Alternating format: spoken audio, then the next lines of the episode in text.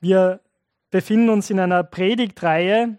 Ähm, der Titel lautet Wenn Christen streiten.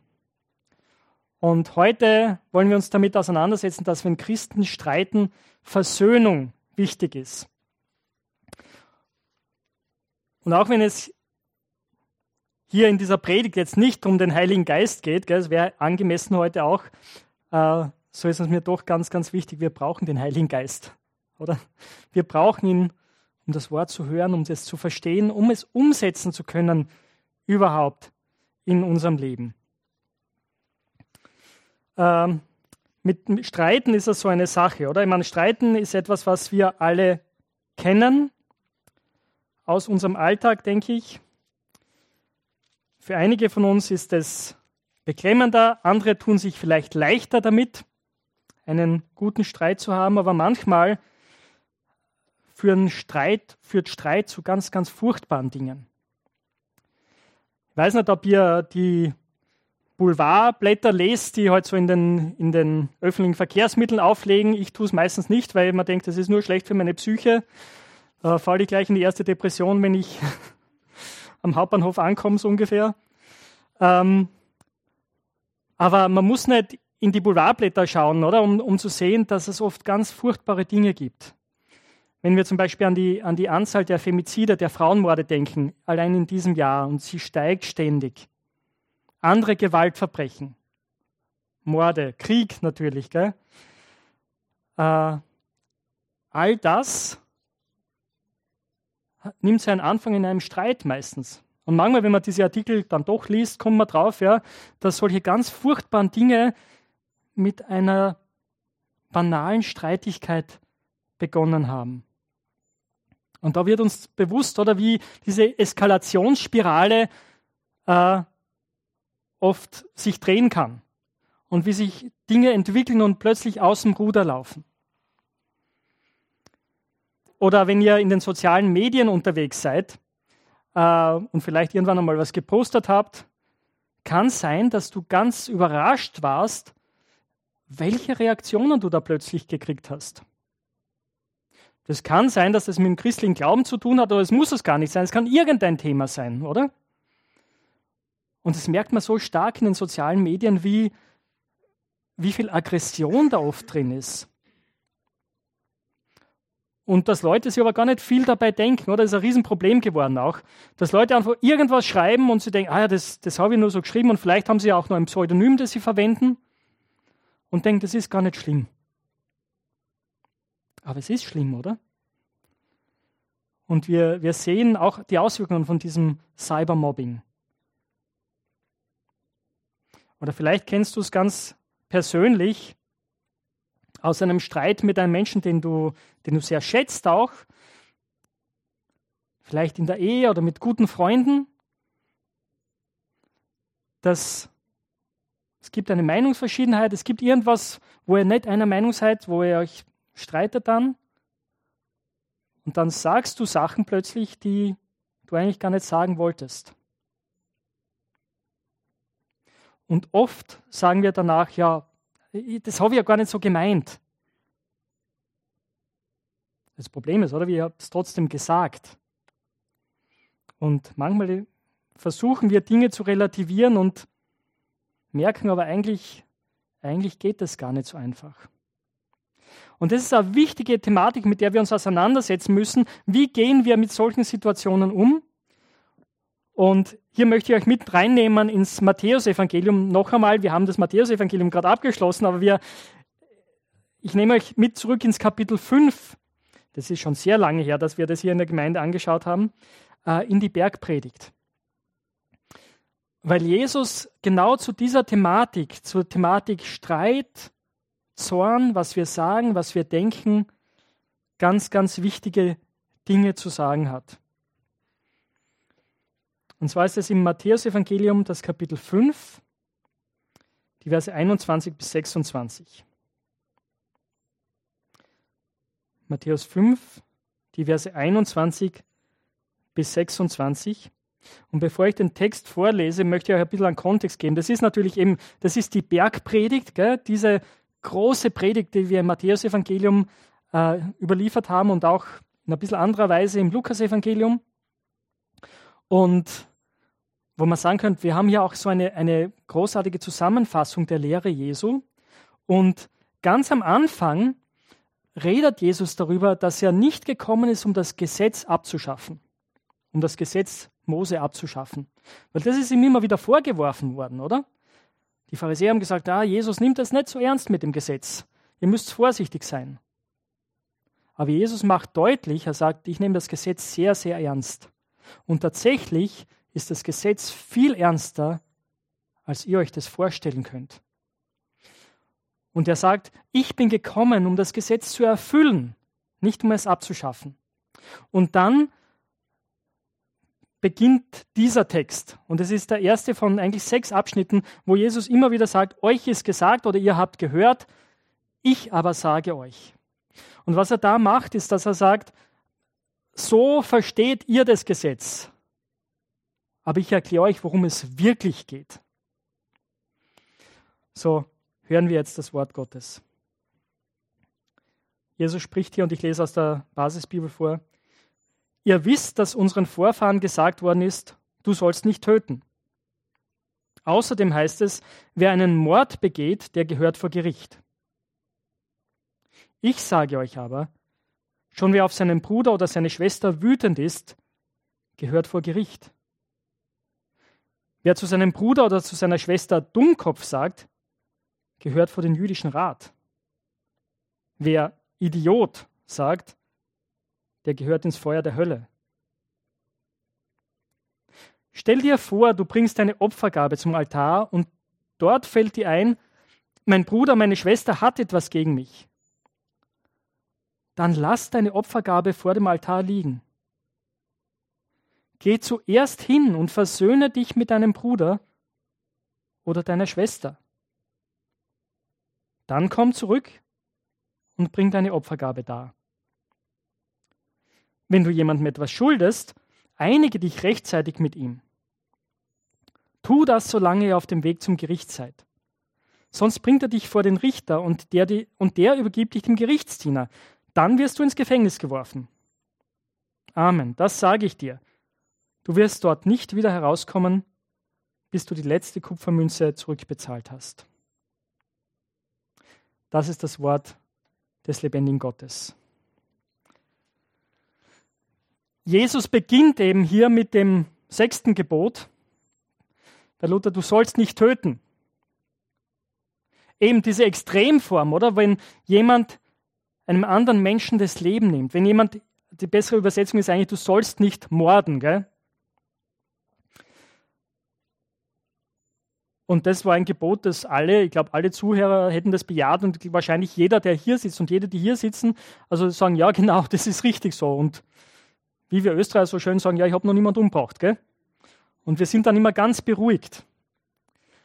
Aber irgendwie, was Jesus dann gleich danach sagt, macht uns unruhig, oder? Weil er nämlich sagt, ja, diese enge Anwendung dieses Gesetzes ist nicht das, worum es geht eigentlich im Gesetz. Ja, wir würden sagen, wer einen Mord begeht, genau, der gehört vor Gericht, der muss vor Gericht kommen. Und Gott sei Dank ist es in unserem Staat so, dass das auch passiert. Und dass, wenn die Schuldfrage festgestellt wird, wenn es wirklich so war, dass die Leute ins Gefängnis kommen, dass sie eine Strafe bekommen dafür. Aber Jesus macht jetzt weiter eben mit diesen Worten, ich aber sage euch. Dass schon wer auf seinen Bruder, in meiner Übersetzung heißt, wer seinen Bruder oder seine Schwester wütend ist, das ist eigentlich richtig, ist richtig übersetzt, weil das ist, wie man damals gegendert hat. Gell?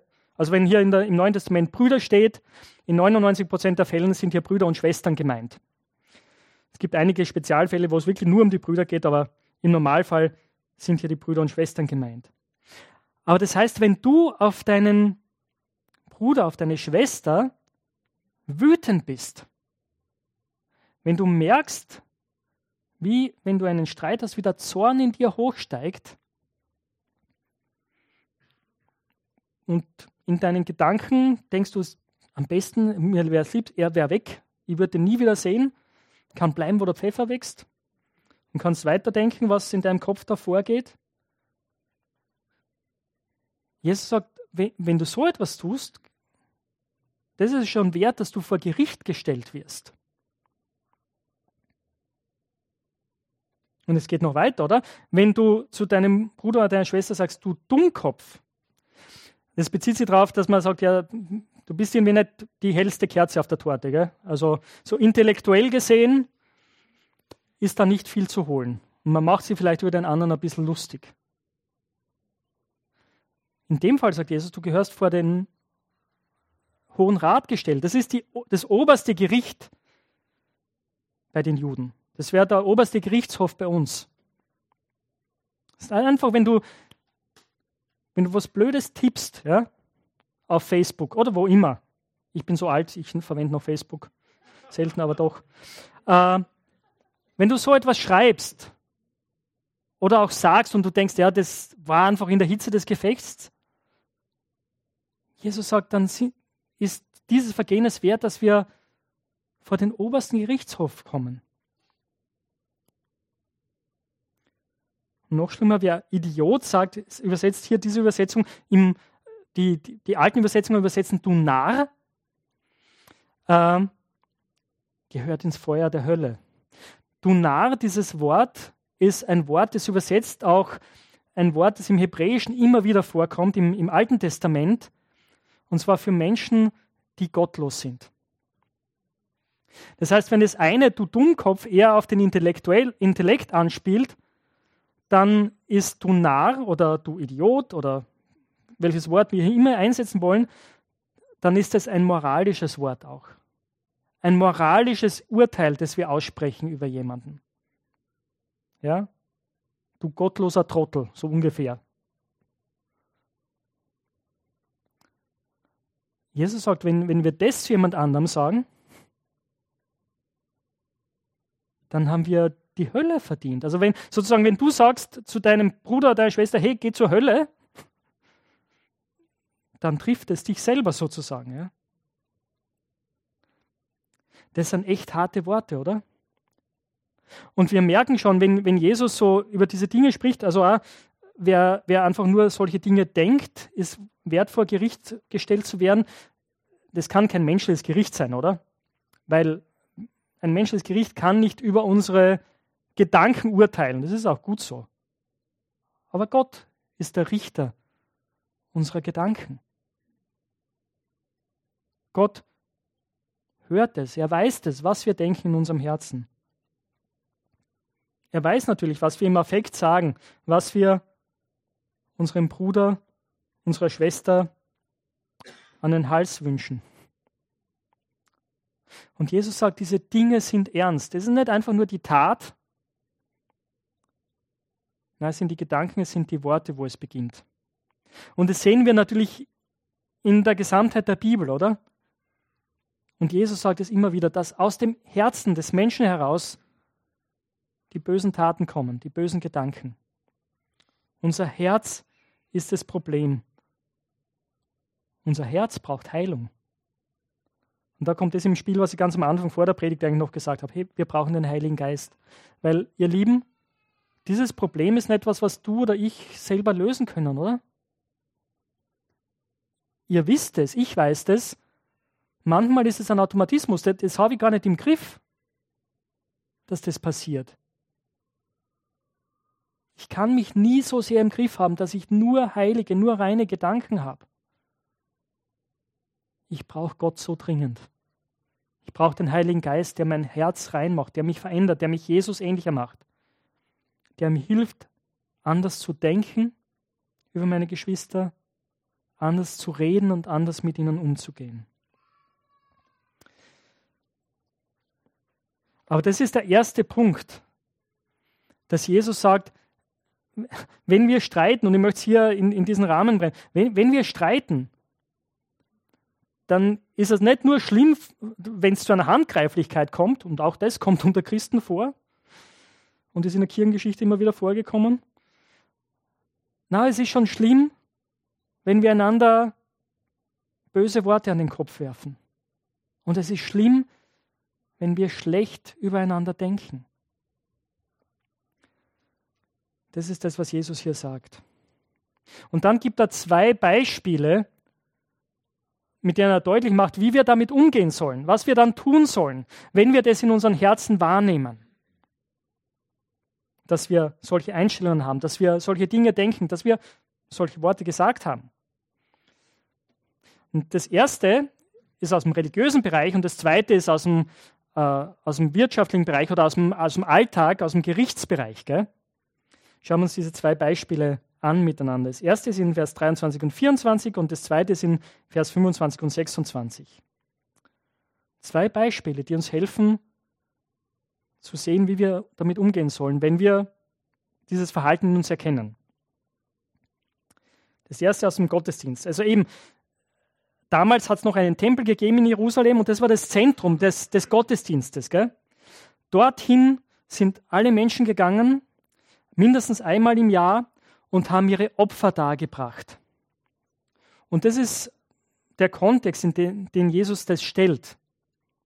Sagt, stell dir vor, du gehst zum Gottesdienst, du bringst ein Opfer dar und plötzlich fällt dir dort ein, gar nicht, was du getan hast, oder? Ist euch das aufgefallen? Er sagt gar nicht, äh, die, die, dir fallen die schlimmen Worte ein, die du gesagt hast, sondern er sagt, dir fällt ein, dass dein Bruder etwas gegen dich hat oder deine Schwester. Dir fällt ein, deine Beziehung ist irgendwie gestört mit deinen Geschwistern. Da steht etwas zwischen euch.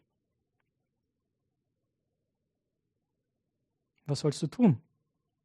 Er sagt, lass deine Opfergabe hier vor dem Altar. Und ich bin sicher, äh, der Priester hätte überrascht geschaut, wenn jetzt jemand plötzlich sagt, bitte kannst du mein Schaf kurz beaufsichtigen, ich komme dann wieder, äh, aber ich muss noch was erledigen. Und du gehst hin, um deine Beziehung zu klären. Das ist das Beispiel, das Jesus gibt. Bei uns wäre es so, wenn er sagt, hey, du bist im Gottesdienst, du betest Jesus an, du singst die wunderbaren Lobpreislieder und plötzlich fällt dir ein, oh, da ist was da ist was zwischen mir und meiner Schwester, meinem Bruder. Die Beziehung ist gestört. Und ich glaube, die Botschaft ist dann, hey, geh raus, greif zu deinem Handy vielleicht. Oder vielleicht ist deine Bruder, dein Bruder, deine Schwester sogar im selben Gottesdienstraum, dann kannst du kurz sagen, hey, können wir kurz rausgehen, kurz miteinander reden. Äh, ich nehme es niemandem übel, wenn das jetzt passiert. Also wäre super, es wäre der Heilige Geist, gell, denke ich. Ähm, aber dann klär das. Schieb's nicht auf die lange Bank. Das ist die Botschaft. Schieb's nicht auf. Und vielleicht ist heute während des Abendmahls die Gelegenheit sozusagen. Wir machen das eh immer in zwei Gruppen und wenn du merkst, ja, in deinem Herzen, ja, da ist was, was ich klären möchte, dann kannst du das während der Zeit des Abendmahls machen und dann zum Abendmahl kommen. Weil Jesus ändert nicht damit, oder? dass er sagt, dann, dann klär das und das war's dann. Dann sagt er, na, dann komm zurück und bring dein Opfer da. Dann komm zu einem Gottesdienst und feiere. Das ist das Ziel. Das ist das erste Beispiel, die Welt des Gottesdienstes, die Welt der Gemeinde. Und das zweite Beispiel kommt aus dem Wirtschaftsleben. Äh, die Situation ist folgende. Du hast Probleme mit einem ja, wir wissen, ein Geschäftspartner, im Wort, ähm, in den alten Übersetzungen steht, wenn dein Widersacher, wenn du auf dem Weg zum Gericht bist mit deinem Widersacher. Das heißt, die Situation ist, es gibt einen Gerichtsprozess, der an, anhängig ist. Ja? Und ihr seid miteinander auf dem Weg zum Gericht, also damals eben zu Fuß. Gell? Und Jesus sagt, nutzt diese Zeit. Geh nicht vor Gericht mit dem anderen, weil die Chancen sind da, dass du verurteilt wirst. Es sagt gar nichts darüber aus, ob der andere im Recht ist oder nicht. Gell? Es heißt einfach nur, du, du bist mit deinem Ankläger auf dem Weg zum Gericht. Und dann sagt Jesus, nutzt diese Zeit, um, um diesen Konflikt zu lösen, um eine außergerichtliche Einigung zu erlangen, damit du eben nicht vor Gericht stehst, verurteilt wirst, ins Gefängnis geworfen wirst. Das ist so die, die Abfolge hier. Und wie es damals üblich war, sagt Jesus am Ende, äh, Amen, ich sage dir, du wirst nicht wieder herauskommen, bis die letzte Kupfermünze bezahlt ist. Bis die Schulden abbezahlt sind. Wie sollen wir dieses zweite Beispiel jetzt verstehen? Ich glaube, wichtig ist, dass wir vor allem den Hauptpunkt verstehen. Der Hauptpunkt ist genauso wie beim ersten Beispiel, schieb es nicht auf, dass du dich versöhnst. Das ist genau der gleiche Hauptpunkt. Ich glaube, es ist gefährlich, wenn wir, wenn wir das zu vergeistlichen, dieses zweite Beispiel. Wenn wir sagen, ja, geht es da jetzt ums ewige Gericht äh, und, und wenn wir dann verurteilt werden, ah, dann wir kommen nicht eher raus, bis die letzte Münze bezahlt ist. Ja, vielleicht kommt man dann raus, also vielleicht gibt es doch so etwas wie ein Fegefeuer. Das wäre falsch. Das ist nicht das, was dieser Text hier machen will, was Jesus hier machen will. Ähm, weil tatsächlich, wenn wir uns das durchdenken, wenn wir für unsere Schuld bezahlen müssen, ist die Bibel ganz eindeutig. Wir kommen nie raus. Die einzige Möglichkeit, dass wir dem Gericht entgehen, ist das, was wir im Abendmahl bekennen, dass Jesus für uns bezahlt hat. Dass wir frei sind. Umso wichtiger ist dieses Wissen für uns, dass wir sagen, hey, ich möchte die anderen Dinge klären mit meinen Geschwistern. Und wir haben schon gesehen, im ersten Beispiel sind es ein Bruder, eine Schwester, im zweiten Beispiel ist es ein Gegner, oder? Also hier geht es ja nicht, nicht nur um Christen, sondern Jesus sagt hier eigentlich mit allen Menschen. Und der Apostel Paulus sagt es an anderer Stelle auch, dass er sagt, soweit es an euch liegt, habt Frieden mit allen Menschen. Das ist wichtig für uns, wenn wir streiten miteinander hier in der Gemeinde oder auch mit anderen. Manchmal gibt es Dinge, die man ausdiskutieren muss. Manchmal gibt es Dinge, die man klären muss. Aber unser Ziel muss es sein,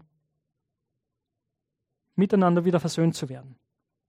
Miteinander Frieden zu haben. Und das ist so wichtig. Das ist, was Jesus hier deutlich macht. Dass wenn wir im Streit Dinge getan, gesagt, gedacht haben, dass wir das klären. Zwischen uns und Gott und auch mit unseren Geschwistern. Dass wir unsere Beziehungen klären.